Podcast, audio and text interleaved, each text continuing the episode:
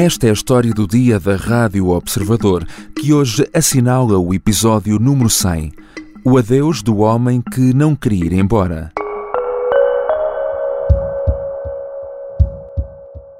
That is exactly the moment that you'd expect a government uh, to continue with its work, not to walk away, uh, Mr. Speaker, and to get on with our job and to focus on the things that matter to the people of this country. Já perdemos a conta ao número de vezes que Boris Johnson garantiu que por ele não arredaria pé do número 10 de Downing Street, a histórica morada dos chefes do governo britânico.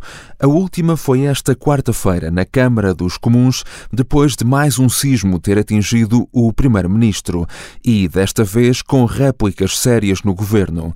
14 ministros demitiram-se num só dia, um recorde absoluto, para além de outros membros do governo, por terem perdido a confiança em Boris Johnson. Depois das festas em Downing Street, agora está em causa um caso de assédio sexual. The discipline and welfare of MPs has been questioned, and since MPs reported seeing him drunkenly grope two men last week, some 14 more allegations spanning a decade have surfaced. Chris Pincher é o nome no epicentro desta nova crise. Pincher é um deputado conservador que Boris Johnson nomeou como vice-presidente da bancada parlamentar. A questão é que, por essa altura, Johnson já sabia que sobre Pincher recaíam suspeitas de assédio sexual, em causa comportamento impróprio com dois homens num clube privado de Londres. Ainda assim, nomeou para o cargo. Primeiro, o gabinete do primeiro-ministro e até ministros vieram dar a cara para desmentir esse facto em público. Mais tarde, foram obrigados a voltar atrás e a dar o dito por não dito. O caso levou os ministros das Finanças, Rishi Sunak, e da Saúde, Sajid Javid, a baterem com a porta na terça-feira, alegando já não terem confiança no primeiro-ministro. Foi o início de uma onda de demissões. A pressão dos próprios membros do governo para se demitir encurralou finalmente Johnson, tornando a sua posição insustentável. Como é que Boris Johnson chegou ao fim da linha? Qual o futuro agora tanto do partido como do governo britânico? Hoje vamos falar com Bruno Cardoso Reis, historiador e especialista em política internacional.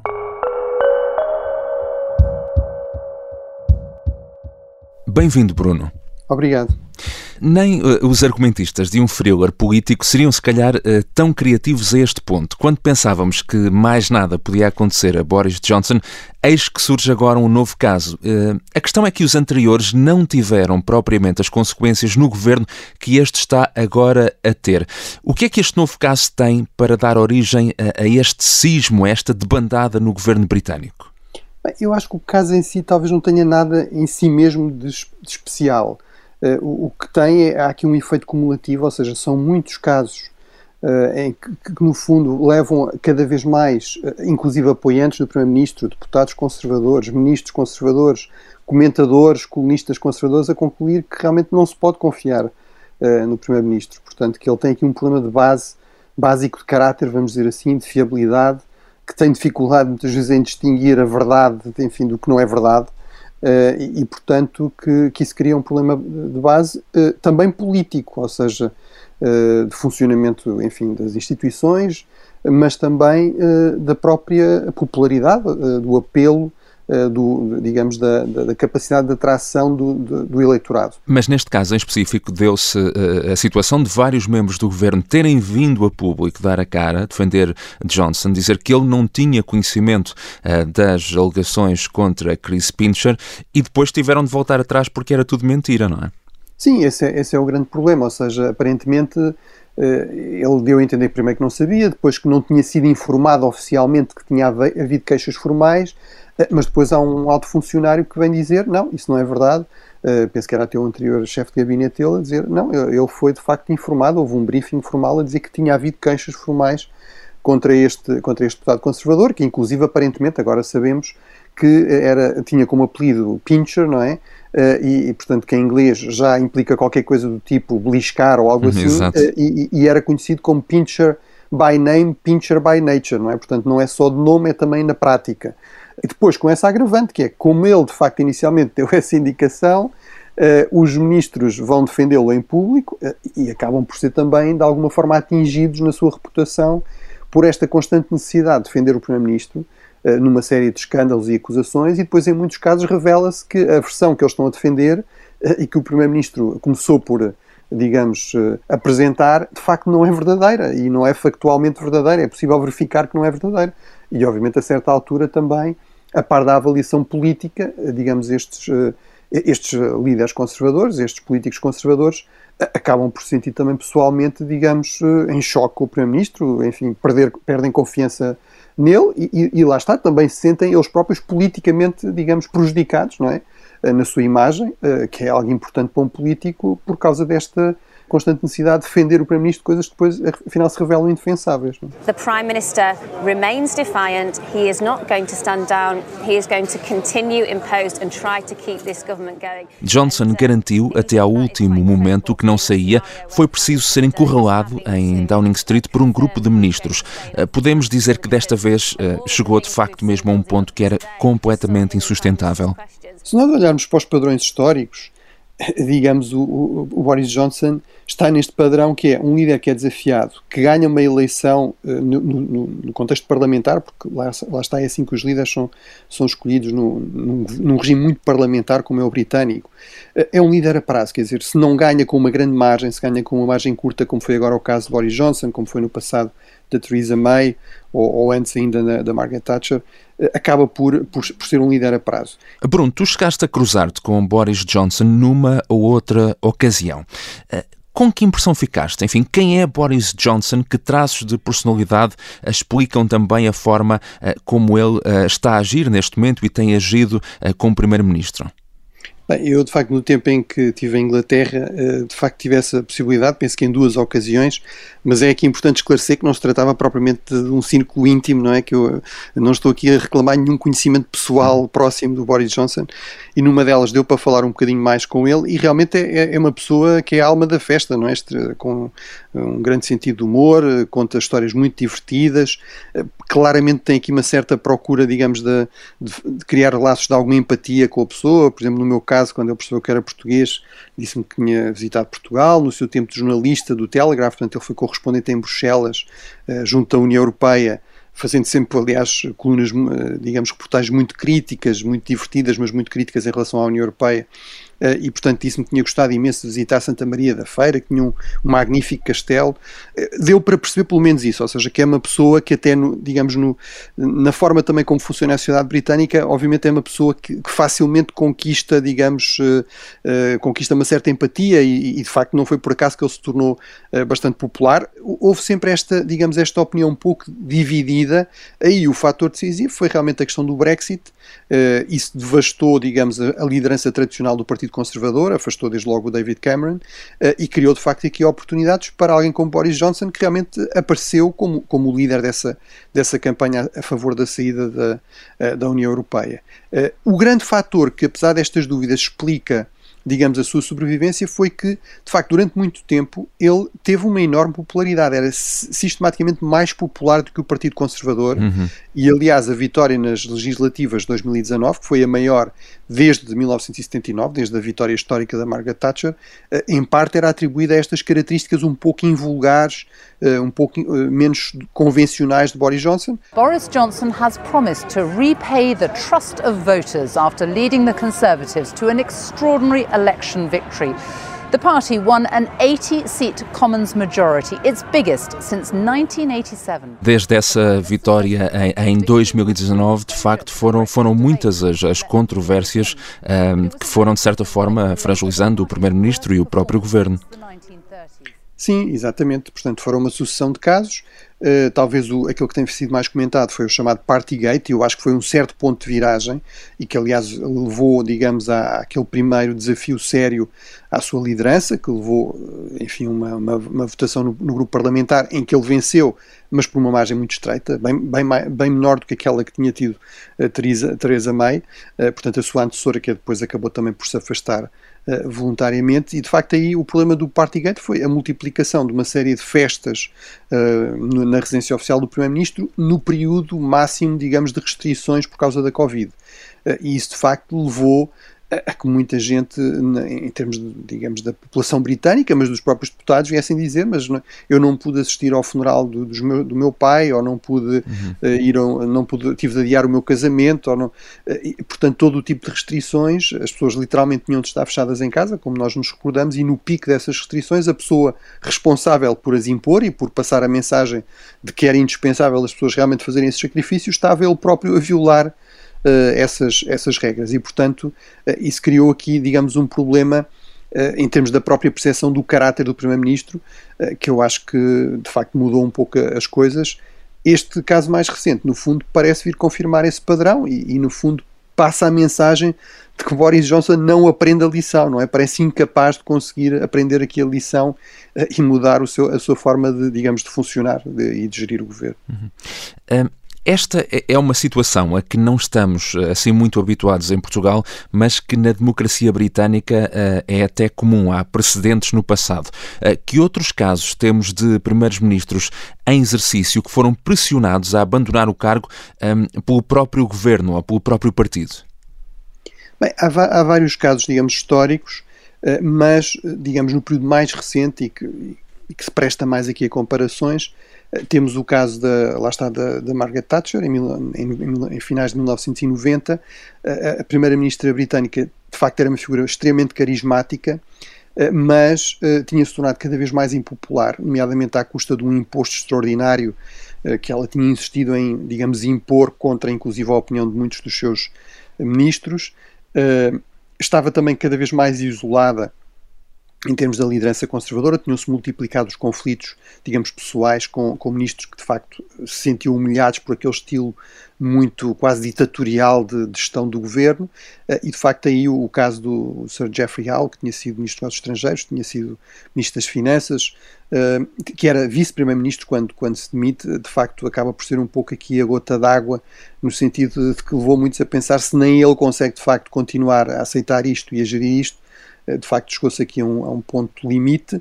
Eh, e eh, lá está com outro fator aqui semelhante que é todas as sondagens indicavam que nessa altura a primeira-ministra Margaret Thatcher era claramente mais impopular do que o partido conservador e isso resultava em, numa vitória numa margem de vitória muito significativa para os trabalhistas na, na perspectiva de umas eleições a curto prazo. E portanto acaba por haver de facto uma, uma espécie de revolta do seu eh, do seu do seu do seu eh, do, do, seu governo, dos seus dos seus ministros. O outro exemplo recente é de, de Theresa May, eh, em que no fundo ela própria indica que perante a derrota no Parlamento, ou seja, uma derrota entre os parlamentares conservadores dos seus planos para o, Brexit, ela própria iria voluntariamente sair. Ainda há ali uma certa hesitação hum. sobre exatamente quando é que isso seria, mas perante a ameaça de uma reunião dos, dos, desta comissão, de, deste comitê de 1922, que no fundo é o secretariado do grupo parlamentar do Partido Conservador, mas que funciona de facto como a direção do Partido Conservador, uh, acabou por anunciar que iria uma, data para a sua saída muito próxima e, portanto, evitou, uh, digamos, forçar um processo de saída, uma eleição que levasse à sua, à sua derrota. Uhum. Agora, eh, de acordo com uma sondagem eh, do Instituto YouGov conhecida esta semana, 69% dos eleitores britânicos eh, acreditam que Boris Johnson deveria demitir-se. Até agora, os deputados conservadores, enfim, parecem ter perdoado as várias falhas éticas e morais do Primeiro-Ministro, também por reconhecerem nele essa capacidade de ser uma figura popular e captar votos essa percepção uh, uh, uh, finalmente mudou. há agora uma percepção de que no longo prazo Boris Johnson poderia ser, enfim, mais prejudicial do que benéfico para, para o Partido Conservador. Sim, eu acho que esse é, é um fator aqui absolutamente crucial, ou seja, é evidente que estes deputados conservadores são políticos, não é? São políticos profissionais e sabem que a continuação, digamos, da sua carreira depende de serem reeleitos. Eh, no caso do Reino Unido, isso é muito claramente assim, até porque eh, não é possível ser-se ministro ou secretário de Estado sem ser deputado em exercício, não é? Sem se estar no Parlamento. Não, também não, é, não existe, como em Portugal, esta figura, digamos, de ministro ou secretário de Estado que são uhum. nomeados, que não são, não são parlamentares, que não são deputados. E, portanto, uh, de facto, estas sondagens são uma espécie de prova de viabilidade e, portanto, há muitos deputados, sobretudo em lugares mais vulneráveis, em, em círculos eleitorais, eh, onde, digamos, a diferença para, para, para, em relação aos partidos rivais, aos, aos trabalhistas ou, em alguns casos, os liberais uh, democratas é mais, é mais curta, uh, sobretudo esses deputados levam muito a sério esta questão de, de facto da popularidade do líder e se isso é um fator, digamos, que um, favorece o partido, ou seja, se o líder, no fundo, é mais popular do que o partido, como, como aconteceu com Boris Johnson durante um, um período importante Uh, antes de ser líder e depois, e depois de assumir a liderança e a chefia do governo, uh, isso acaba por, no fundo, ser interessante para os deputados. Há aqui alguém que é popular, portanto, nos pode trazer votos. Agora é exatamente o oposto, e sobretudo eu acho que uh, começa a haver, digamos, sinais de que de facto estas sondagens são muito persistentemente negativas e cada hum, vez mais negativas, ou seja, que não há aqui grande probabilidade que seja possível inverter esta, esta tendência uhum. e recuperar a popularidade de, de Boris Johnson. Uhum. Saindo uh, Boris Johnson, uh, isso ainda assim não significa uh, que o Reino Unido tenha novas eleições tão cedo. O que é que normalmente acontece?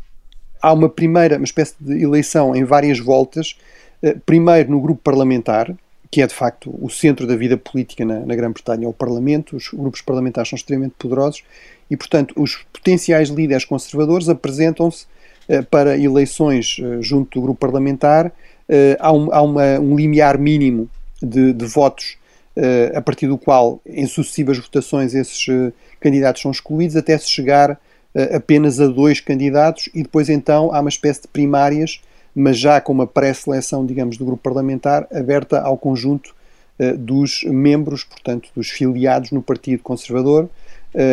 como é expectável que haja vários candidatos, de facto não há, aqui também uma das coisas que tem ajudado Boris Johnson a sobreviver é que não havia, não tem havido de facto uma alternativa muito clara e muito credível eh, e portanto isso provavelmente significará que haverá vários candidatos à sucessão ehm, e portanto isso implicaria, lá está, este processo, digamos, de votações sucessivas. Mas desses uh, candidatos uh, haverá nomes mais fortes uh, para suceder a Boris Johnson? Sim, há, há, nomes mais fortes, enfim, vários têm sido, têm sido falados, enfim, todos eles têm tido aqui também alguns percalços, mas enfim, dois que estiveram diretamente, digamos, na, na linha da frente deste processo, o Rishi Sunak, ou seja, o, o anterior Ministro das uh, Finanças, e os, o Sajid Javid, o antigo Ministro da Saúde, mas que também já foi Ministro das Finanças, e, e, portanto, esses são claramente potenciais candidatos. O Jeremy Hunt que, que também foi ministro dos Negócios Estrangeiros e que, e que foi candidato contra o Boris Johnson nas eleições internas uh, em 2019. Uh, eh, e depois, enfim, há vários outros nomes. O, o, próprio ministro da Defesa atual, o Ben Wallace, que não sendo um candidato, digamos, natural, uh, apareceu aqui como, como muito prestigiado por causa da sua resposta muito eficaz à, à guerra na Ucrânia. e, portanto, pode ser eventualmente um candidato interessante, até como uma espécie de candidato de conciliação, portanto, que seria aceitável pelas várias correntes, as mais anti-Boris Johnson uh, e as, enfim, dos eventuais lealistas. Aí um nome que se fala sempre também é a atual uh, Ministra dos Negócios Estrangeiros, a Liz Truss, dentro desta corrente, digamos, mais, de mais próximos do, uh, do Boris Johnson, mas enfim, mas sim, há, há, vários nomes que são, que são que têm sido referidos e que são uma possibilidade, inclusive o próprio ministro, o novo ministro das Finanças, uhum. o Nadim Zahawi, e inclusive com esta ideia de que ele terá percebido que cometeu um erro político ao aceitar o cargo e, portanto, terá sido também por isso que ele, ao fim de dois, dois dias depois de ter aceito fazer parte da equipa de Boris Johnson, está a apelar a Boris Johnson para sair, é porque ainda quer salvar as suas hipóteses também de eventualmente vir a ser líder do, do Partido Conservador e chefe do governo. Uhum. Obrigado, Bruno. Obrigado. Bruno Cardoso Reis é historiador e especialista em política internacional. Esta foi a história do dia que hoje assinala o episódio número 100, um podcast criado e apresentado por Ricardo Conceição e por onde, ao longo de uma centena de episódios, passaram também as jornalistas Catarina Santos, Sara Antunes de Oliveira e eu, João Santos Duarte. A sonoplastia deste episódio é do Diogo Casinha, mas também já por aqui passaram a Beatriz Martel Garcia, o Bernardo Almeida e o João Ribeiro, que assina igualmente a música do genérico. Voltamos amanhã. Tenham um bom dia.